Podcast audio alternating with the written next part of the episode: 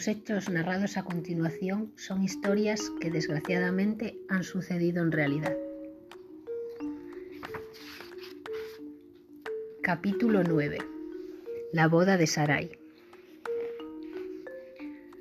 Faltaba solo una semana para la boda de su mejor amiga, pero Alma aún no tenía vestido que ponerse para una ocasión tan especial. Le había comentado a Gerard días atrás que había visto un vestidito rojo, muy bonito, en la tienda que hay enfrente de la confitería, donde trabajó el verano pasado, y que solo costaba 90 euros. Tú no mereces que te compre ningún vestido, tú no mereces nada. Y si lo quieres, te lo vas a tener que ganar, dándole placer a tu amo. Estamos, replicó Gerard. Alma dio por finalizada la conversación en aquel momento. A la mañana siguiente fue a casa de sus padres y les contó que este mes andaban algo justitos de dinero, con el tema de las facturas, el alquiler y la boda de Sarai. Así que le pidió un favor a sus padres, que le prestasen esos 90 euros para el vestido. Llegó el día y Alma estaba radiante. El vestido le quedaba espectacular. Ella misma se había hecho un recogido en el pelo y se había maquillado para la ocasión. Momentos antes de salir por la puerta, Gerard le dice, Tienes que ir pintada como una puta para que todo el mundo sepa lo que eres. Limpeta esos labios, anda, límpiatelos. Alma bajó la cabeza y volvió al baño. Se le escapaban las lágrimas, pero luchaba para secárselas y no estropearse el maquillaje. Al mismo tiempo se repetía a sí misma. Es la boda de tu mejor amiga. Vas a estar allí con ella y todo lo demás no importa. Venga, vamos. Se limpió el carmín de sus labios y se puso un gloss transparente. Llegaron a la boda y todo iba bien. Gerard hablaba con todo el mundo y mostraba un carácter jovial, lo que a Alma le daba cierto grado de tranquilidad.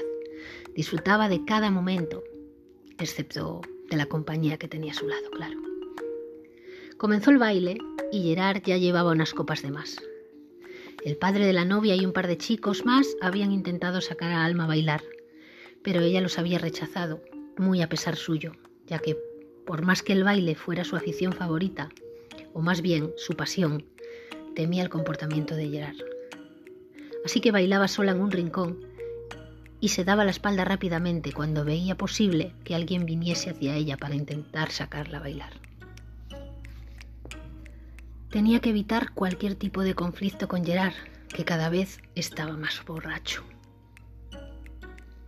Su vecino Quique estaba en la boda, ya que al igual que Alma, es amigo de Geray desde que eran bien pequeños.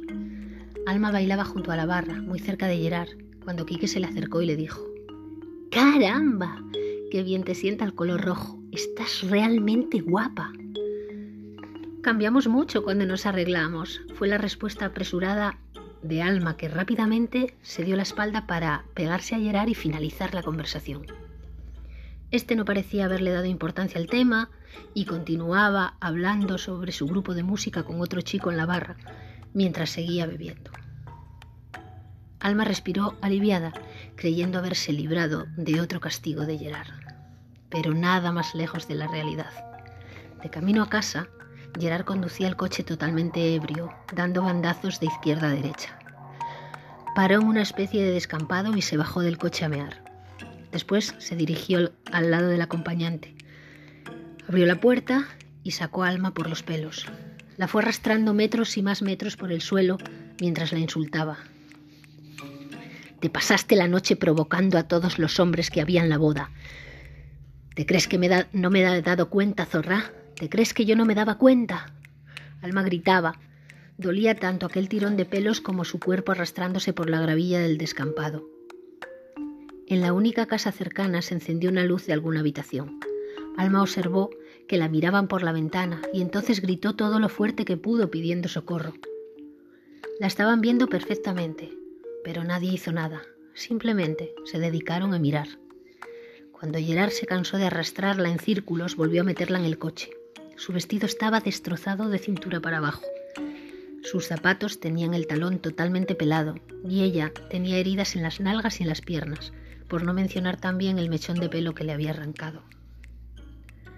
Al llegar a casa, él se tendió sobre la cama sin quitarse la ropa y allí se quedó dormido. Ella se fue al baño. Al quitarse el vestido, pudo ver sus destrozos. Ya no servía para nada, la tendría que tirar. Como pudo, se fue limpiando y desinfectando las heridas, todas de cintura para abajo, salvo un par de rasguños en el codo. Se puso frente al espejo para quitarse el maquillaje, un maquillaje que el llanto había distorsionado, y lágrimas negras se habían dibujado en sus mejillas con el rímel. Alma no reconocía a la mujer que había en el espejo. ¿De verdad era ella? ¿De verdad merecía lo que estaba pasándole? ¿Por qué a ella?